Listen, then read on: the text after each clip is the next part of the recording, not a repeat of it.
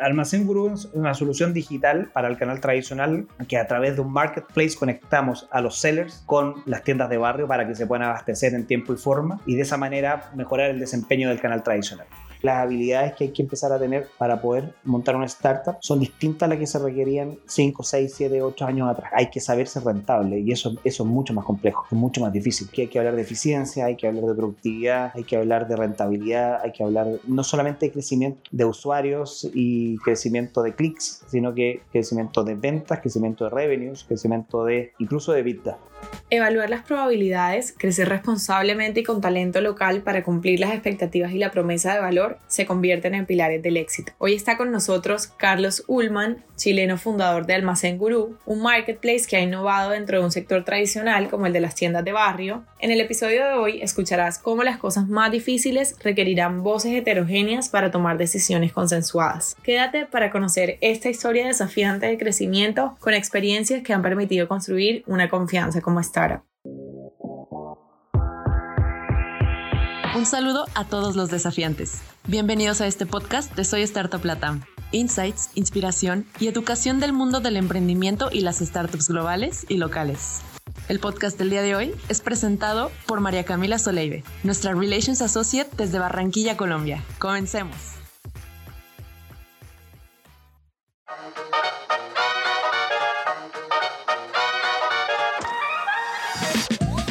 Bienvenido Carlos, un gusto para mí presentar este podcast con un invitado como tú, un honor tenerte en el espacio y, de verdad qué placer aquí tenerte en Desafiantes, así que bienvenido. Muchas gracias Cami por la invitación y feliz de conversar con ustedes. Listo, entonces un pequeño intro, empecemos a disfrutar este espacio. Para quienes no conocen a Carlos, les cuento que es un ingeniero comercial chileno, magister en marketing y administración, que ha pasado por gigantes como Movistar, Unilever, Walmart, liderando sus ventas y productos para todo Chile durante casi ocho años con la experiencia, en el 2011 dio un salto hacia SMU como gerente corporativo de esta firma que hoy cuenta con más de 60 cadenas de supermercados y con la mayor cobertura geográfica de Chile. Y seis años después, en el 2018, pasó a ser docente de la cátedra de estrategia en la Universidad Adolfo Ibáñez y al mismo tiempo se lanzó como founder de Almacén Gurú, una plataforma online que simplifica y agiliza el contacto entre los proveedores y sus clientes. Y bueno, ya sin más, ahí un pequeño intro, este espacio es tuyo. Cuéntanos al día de hoy quién es Carlos Ullman y qué es lo que más le apasiona. Bueno, a ver, Carlos Ullman, primero que todo, es un padre de familia, tres niños, felizmente casado también, un emprendedor que partió tarde emprendiendo,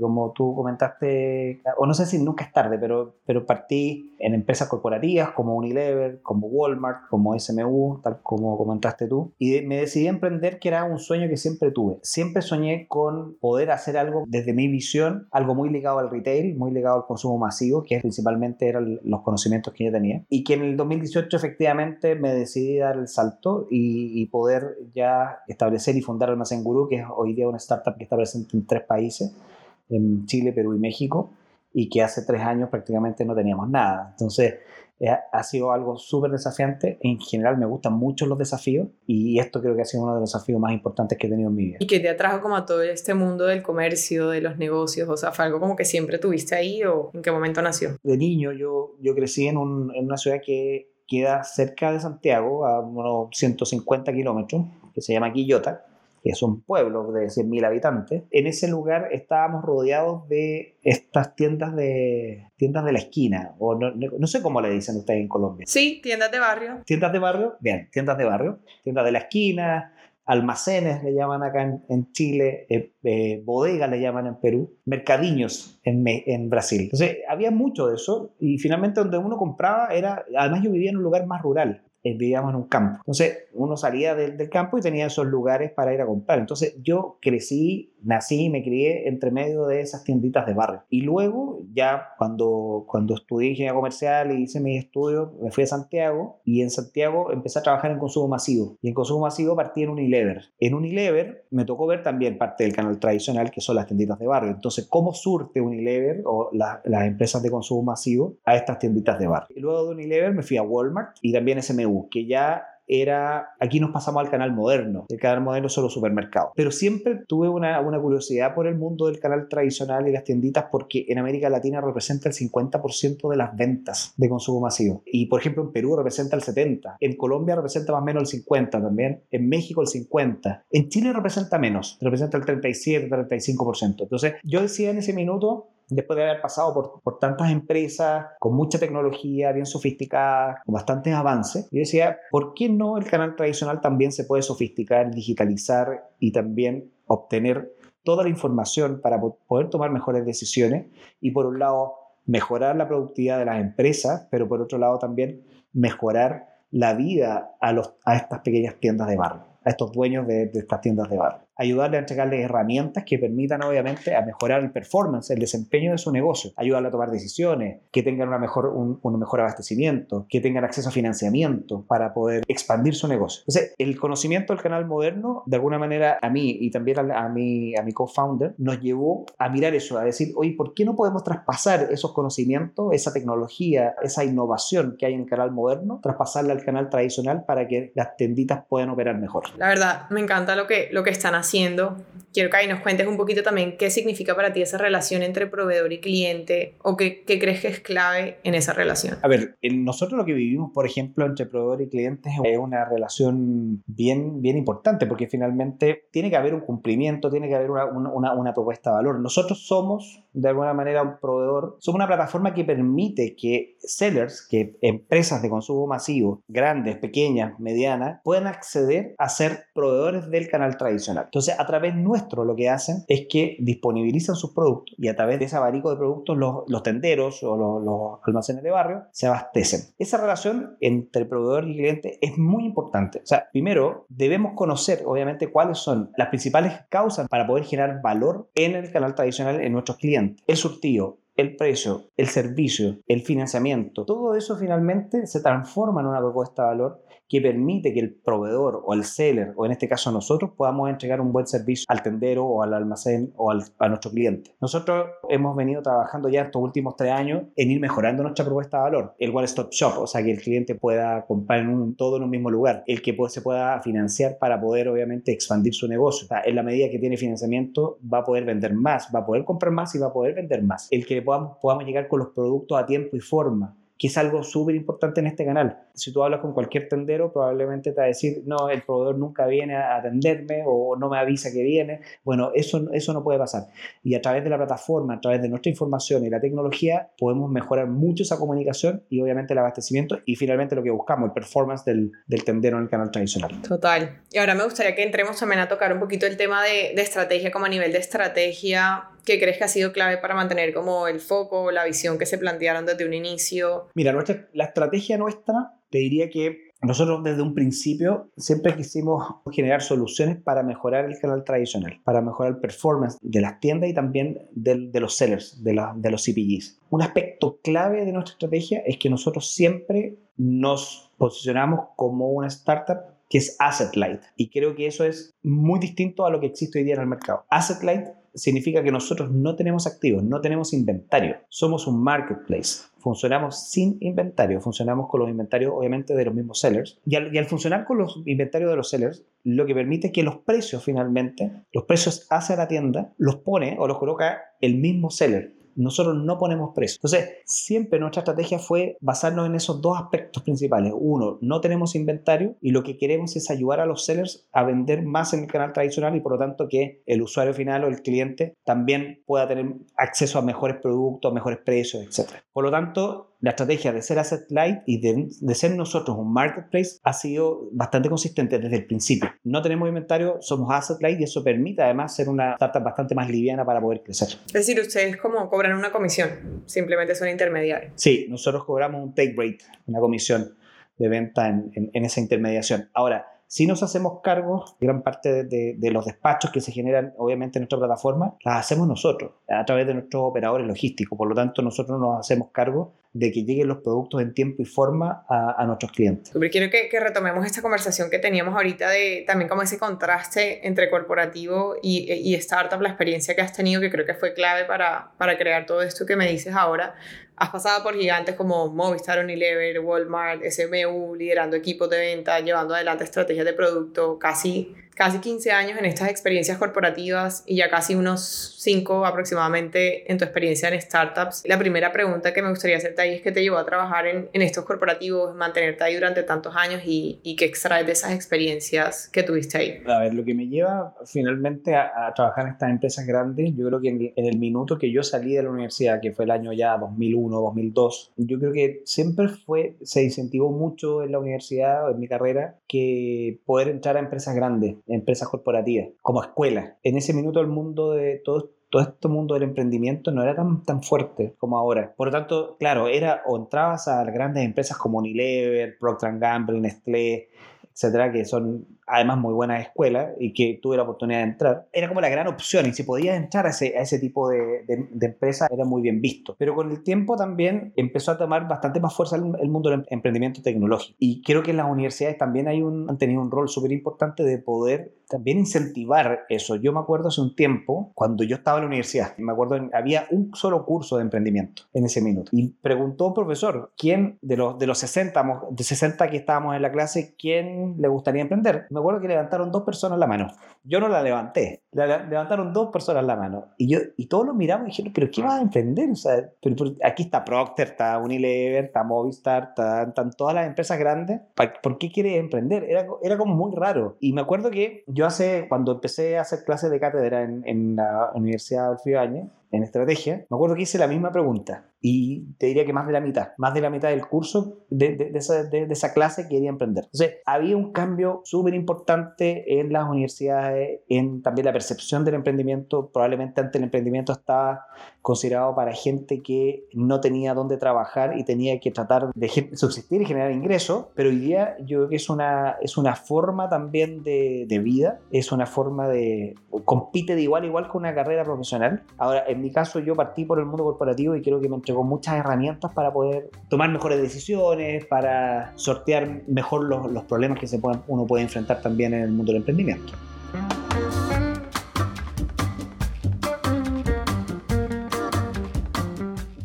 Diferencias crees que son evidentes entre trabajar en una empresa así ya grande, con todos los procesos establecidos, burocrática, y trabajar en, en, una startup? O sea, es muy grande la diferencia. Yo lo pongo por el siguiente ejemplo. Cuando tú entras a una empresa corporativa, a ti te entregan un cuaderno con hoja cuadriculada, ¿ok?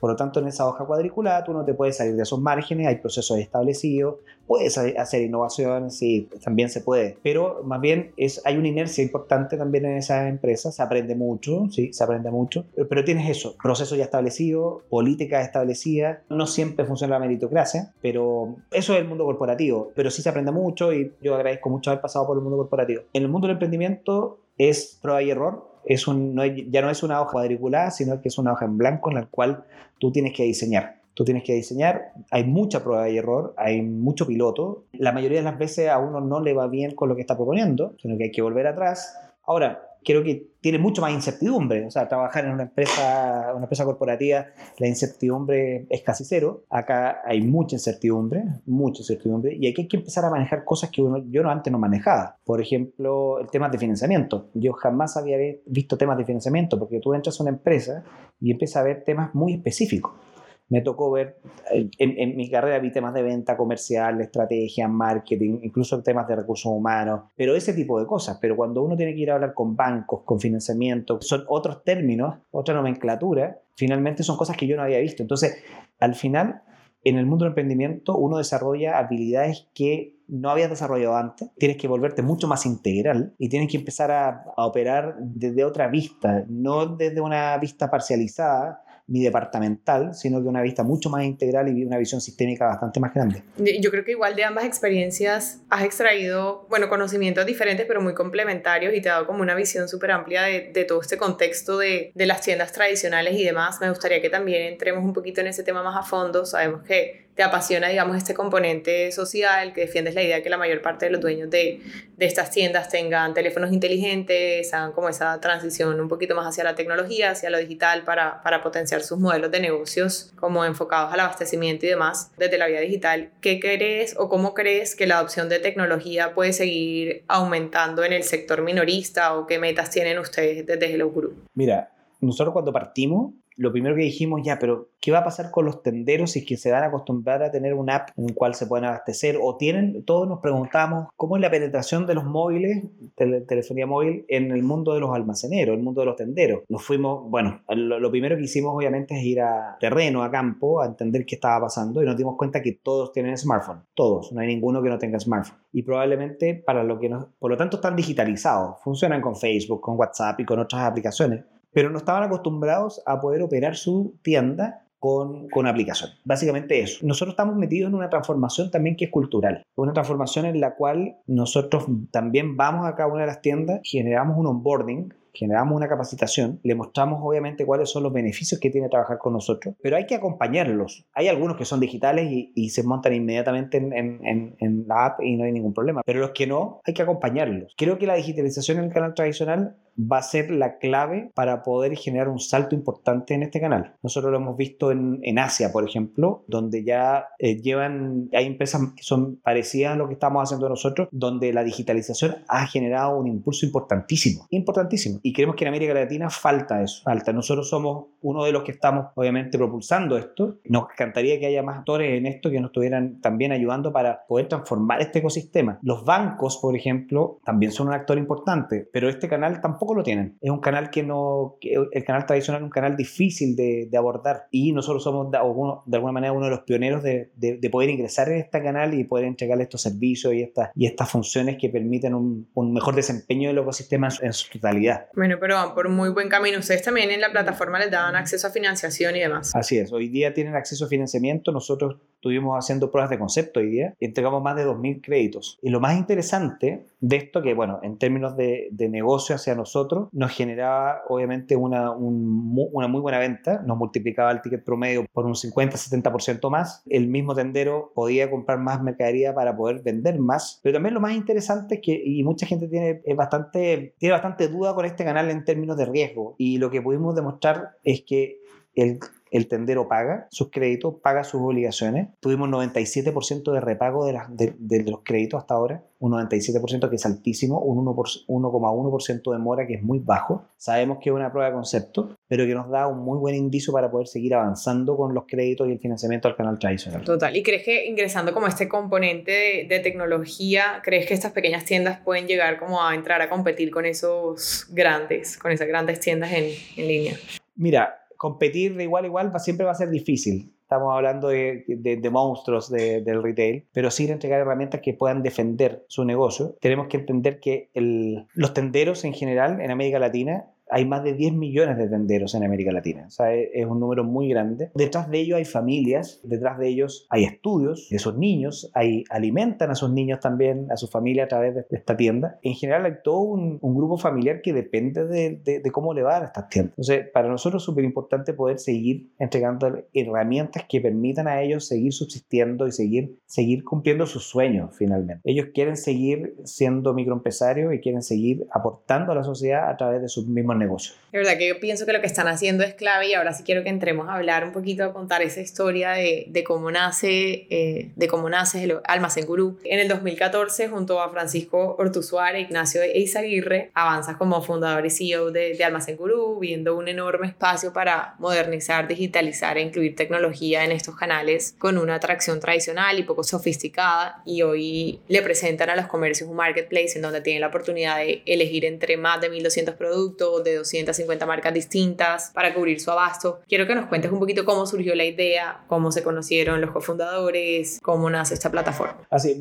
básicamente nosotros partimos a fines del 2018. 2018 partimos con una idea, ¿ok? Eh, y con Francisco nos conocíamos, habíamos trabajado juntos en Walmart y me invitó a pensar en qué, qué podíamos hacer para el canal tradicional. Y en eso nace la visión de cómo podemos traer esta innovación, tecnología que habíamos conocido muy bien en, en Walmart o en el canal moderno hacia el canal tradicional de manera de mejorar de alguna manera el desempeño del ecosistema del canal tradicional, donde veíamos temas de oportunidades en el mundo de la información, oportunidades en el mundo del financiamiento y oportunidades obviamente en el mundo del, del marketplace. Y partimos primero obviamente viendo si había agua en la piscina en, las tiendas. O sea, si íbamos a las tiendas y les contamos un poco la historia de lo que queríamos hacer y vimos que sí, había interés, había interés de poder abastecerse a través de una app y financiarse a través, a través de una app. Había algunos pero, siempre van a haber algunos pero, que también los tomábamos obviamente como, como feedback y nada, y nos fue muy bien en ese sentido. Después fuimos a hablar con las marcas, con las marcas de consumo masivo. Y las marcas de consumo masivo también nos dijeron, sí, nos encanta esto, queremos llegar directo al, al canal tradicional, queremos digitalizar el canal tradicional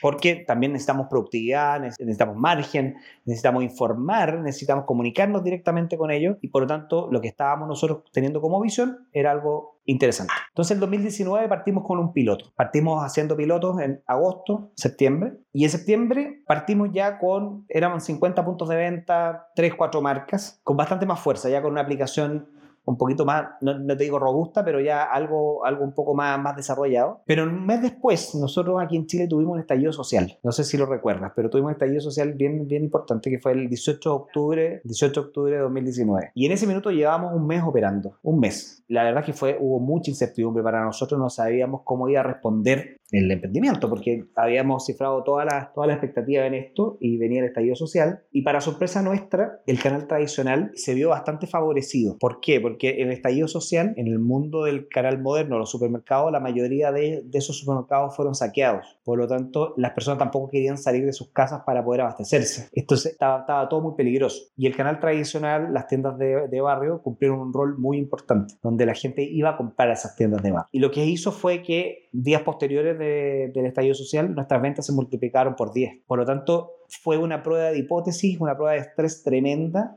para nosotros al, al, mes de haber comenzado nuestra, nuestra operación. Y, y, de ahí no paramos de crecer, no paramos de crecer, íbamos bastante bien hasta que llegó marzo del 2020. Y probablemente te puedes recordar qué pasó en marzo del 2020. Vino la pandemia y vino, obviamente, eh, aquí en Chile hubo lockdowns o confinamientos muy importantes que finalmente también permitieron que los almacenes de barro tomaran ese rol de, de, abastecedor seguro cerca de las casas y que obviamente el cliente final también se volcó a ese tipo de tiendas. Y de ahí no paramos de crecer. Creo que la pandemia también ayudó mucho a la digitalización de todos, no solamente de las tiendas de barrio, sino de, de todas las personas y, y, permitió obviamente un crecimiento importante para hacia nosotros. Luego de eso ya empezaron a llegar inversionistas, nosotros ya el 2000, eso fue el 2021 y el 2022 ya entramos en Perú y México con muy buenos resultados en, el, el año pasado y, y, seguimos creciendo obviamente con, en esos mercados.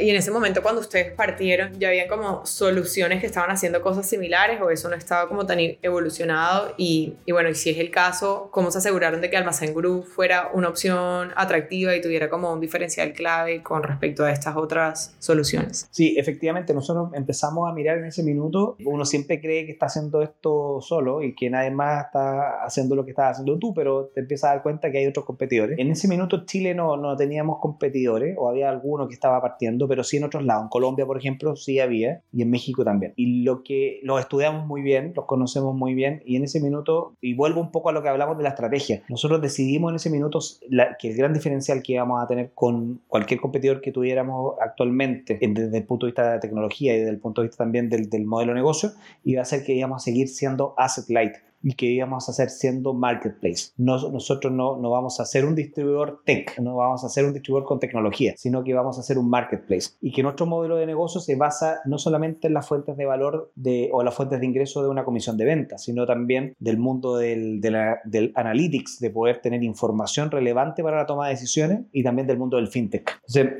finalmente es un modelo de negocio bastante redondo, es un modelo de negocio que el marketplace es de alguna manera la punta de, de, flecha para poder ingresar en el mercado, pero el mundo de la información y el mundo del fintech también genera mayor rentabilidad y creo que esa visión que hemos tenido desde un principio ha sido muy diferenciadora a los competidores que tenemos nosotros actualmente. Total, y ahí agregaría otro punto súper clave, bueno, además del abastecimiento por la vía digital y todo este tema y el acceso a financiamiento, por ahí estuvimos viendo que ustedes eh, tienen esta herramienta de Guru Analytics que me parece también súper clave para que las personas puedan entender un poquito mejor sus métricas de negocio, entender cómo están pasando ciertas cosas, ampliar sus ventas. Me parece súper poderoso esta herramienta, cómo afecta esa herramienta a la toma de decisiones de los comercios que han notado ahí. Mira, Guru Analytics tiene, tiene el propósito de alimentar de información de mercado para una mejor toma de decisiones tanto a los CPGs como a, los, como a los usuarios, a, a las tiendas. Para los CPGs ha sido clave. La información en el canal tradicional es muy escasa. Existe una gran empresa que es la que abastece de, información, pero nosotros vemos que tiene ciertas debilidades. Nosotros fuimos, vimos esas debilidades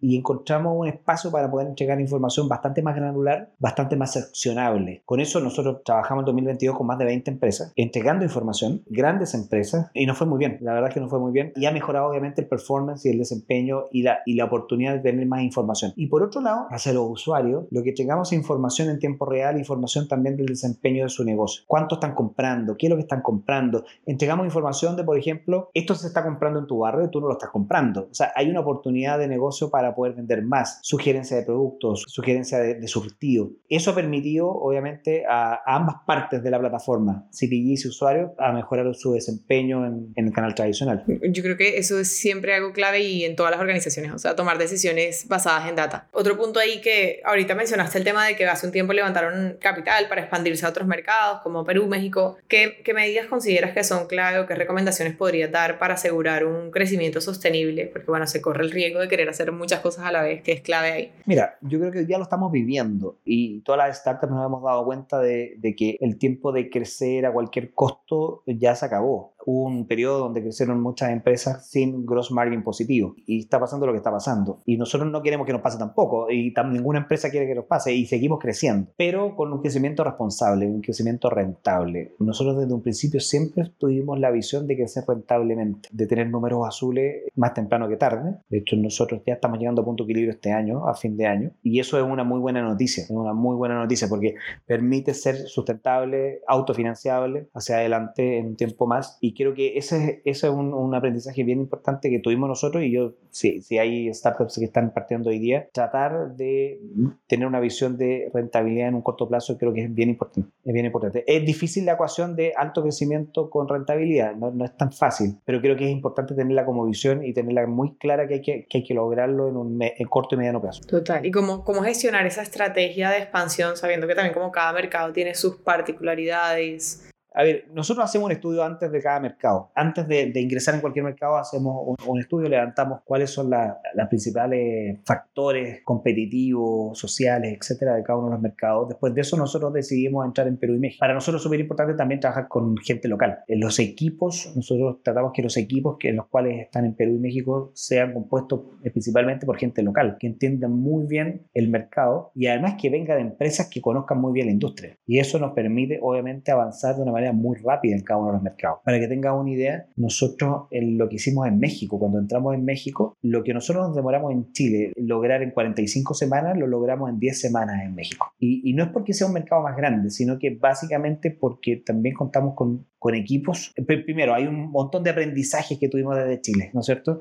De qué cosas teníamos que hacer y qué cosas no teníamos que hacer. Todo ese aprendizaje lo vertimos obviamente en México, pero además el equipo que, que, entró es un equipo con mucho conocimiento del canal tradicional y que permitió un crecimiento muy rápido, muy acelerado. Entonces, importantísimo contar con gente local y con gente también que conozca muy bien la industria. ¿Y ustedes organizan esos equipos como a nivel general o son como microcélulas? a ver, nosotros tenemos equipos que son a nivel general, obviamente cada cada país tiene un country manager y, tiene directores comerciales, etcétera, pero sí también trabajamos por células en, base a los, equipos. Tenemos células que tienen que ver con el, de cara al seller y células que tienen que ver más que nada con con el área de Business Guru, que es el área central, y el otro que es más de cara al buyer, que es el, usuario final. Esa, esa dinámica es más bien por célula, pero los otros funcionamos también como las empresas tradicionales también, en cada uno de los países. Es una mezcla al final. Ok, súper. Hay otro, otro diferencial que ustedes tienen que me parece retante lograrlo. Es esa promesa de valor de, de entrega de 24 a 48 horas, los 7 días de la semana, que ha sido clave para lograr entregar esa promesa de valor a sus usuarios. Nosotros no tenemos una promesa de entrega en el mismo día, por ejemplo, o, en 30 minutos, que básicamente eso es lo que ha destruido a muchas empresas, porque el, costo de, entregar en, 30 minutos o, entregar en el mismo día es, costoso. Nosotros nos propusimos tener una estrategia de entrega 24 48 horas, ¿por qué? Porque sabemos que tenemos que hacer estos despachos de manera mucho más eficiente.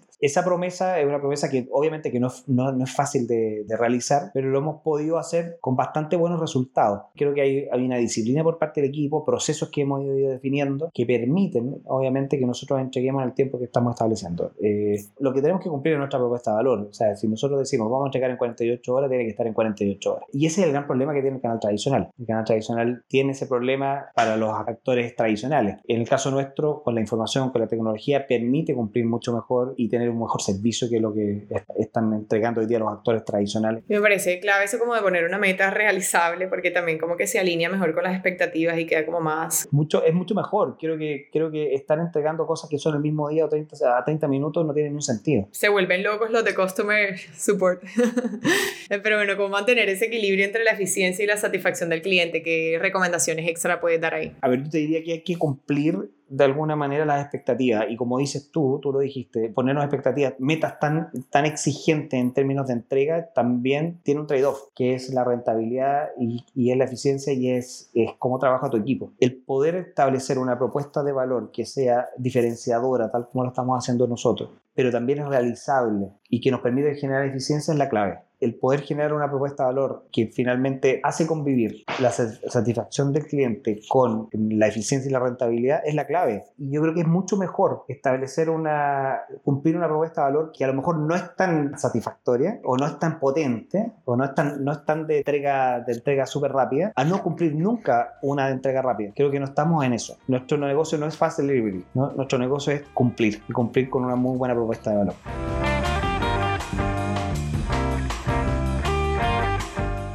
Eso es clave también porque a medida que van creciendo, por ahí también estuvimos leyendo que tienen planes de expandirse a acá a Colombia, a Brasil el próximo año. Quiero que nos cuentes ahí cuál es como el framework o el marco de pensamiento que utilizas para tomar decisiones eh, difíciles o importantes, como, bueno, este va a ser el siguiente paso que vamos a dar, o el siguiente paso es expandirnos a tal, o bueno, esto no se puede hacer ahora por tal. ¿Cuál es como ese marco de pensamiento que sigues? A ver, yo, más que un marco de pensamiento, yo creo que uno, uno tiene que ir dotándose de personas que lo vayan ayudando. Como yo dije en, un principio, el ser emprendedor es, es mucho más difícil, hay bastante más incertidumbre, uno va viendo esto día a día.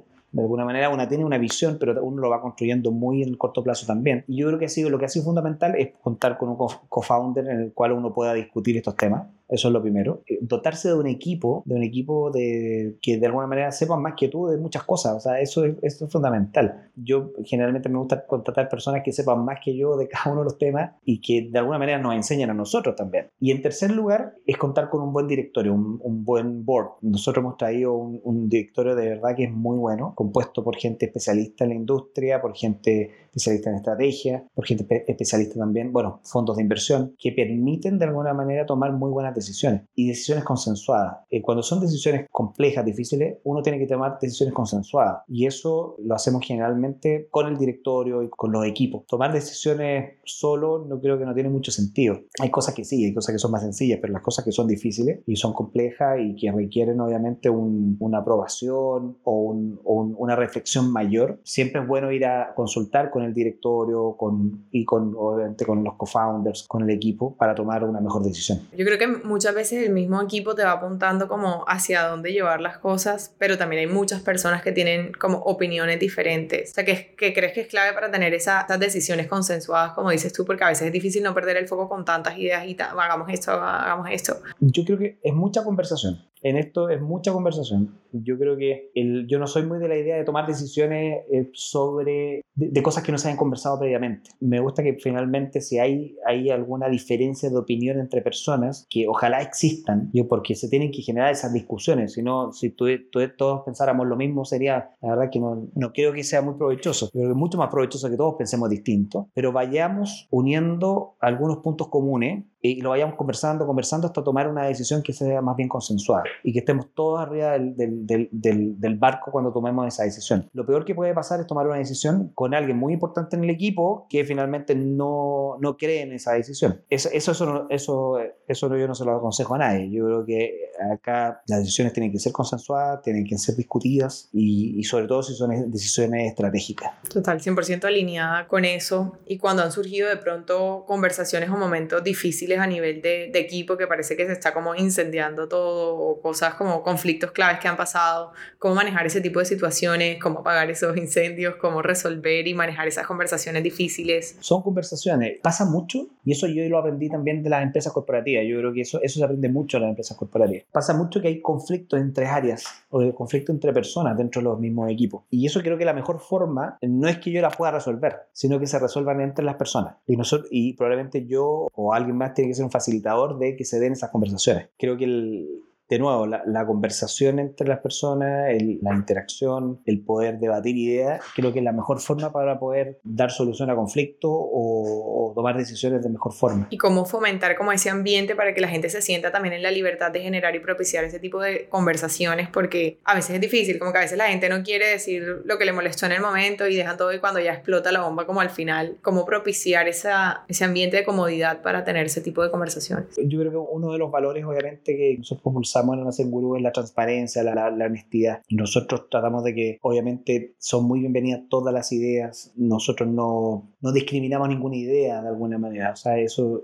todas son bienvenidas. Tenemos estructura bastante plana. O sea, aquí cualquier persona puede llegar a hablar conmigo. Yo no, no tenemos, por ejemplo, no existen un puesto definido en la oficina, sino que es bastante plano. O sea, que yo, yo me puedo instalar en cualquier lado. Entonces, eso se da, da pie para que finalmente haya una muy buena conversación, haya, haya confianza, haya personas que quieran hablar conmigo sin ningún problema o hablar entre ellas mismas. Entonces, se da también una cultura de trabajo en equipo, el, el mismo trabajo de células permite un trabajo interdisciplinario, intergrupal, que también permite que las, personas se vayan conociendo. Entonces, eso finalmente genera más confianza y genera, obviamente, un, ambiente de, de, mayor transparencia para poder conversar las cosas. Eso me parece un punto súper clave también. Y bueno, ya vamos llegando casi al final del espacio. Creo que hemos recogido una conversación muy interesante y con muchos insights súper claves acá. Nos gusta abrir como un pequeño espacio de un par de minuticos para poner sobre la mesa algún tema que consideres que es un reto importante para el ecosistema emprendedor en este momento. ¿Qué diálogo te gustaría como abrir y poner ahí sobre la mesa? Yo, creo que un, tema importante es lo que estuvimos hablando hace unos minutos, que es el crecer rentablemente. El crecer rentablemente, el, el no tener un crecimiento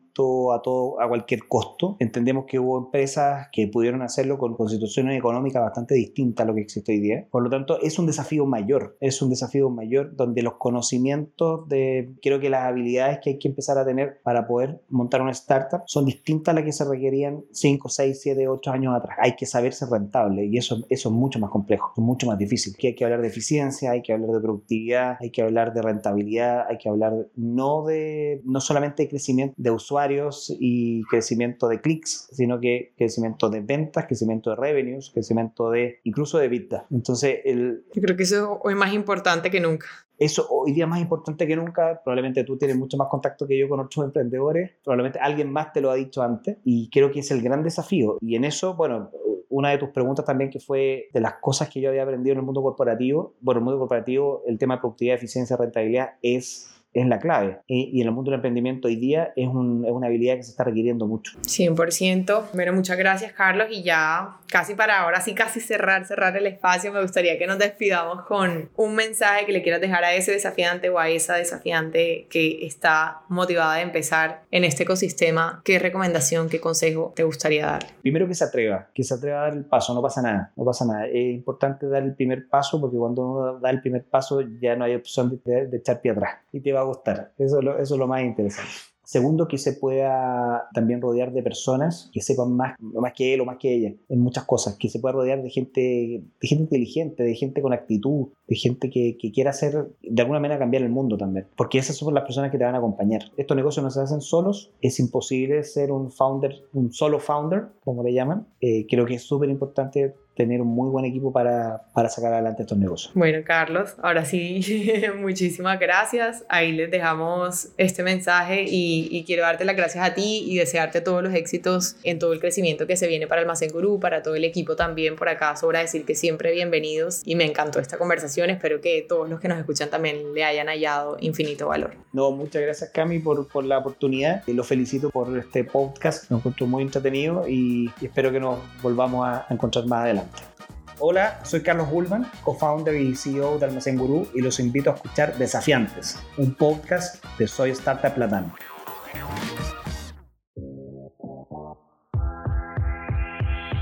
Gracias por escuchar nuestro podcast. Recuerden que fue traído y hecho con amor por Soy Startup Latam. Nuestra misión es impactar la vida de un millón de emprendedores en Latinoamérica.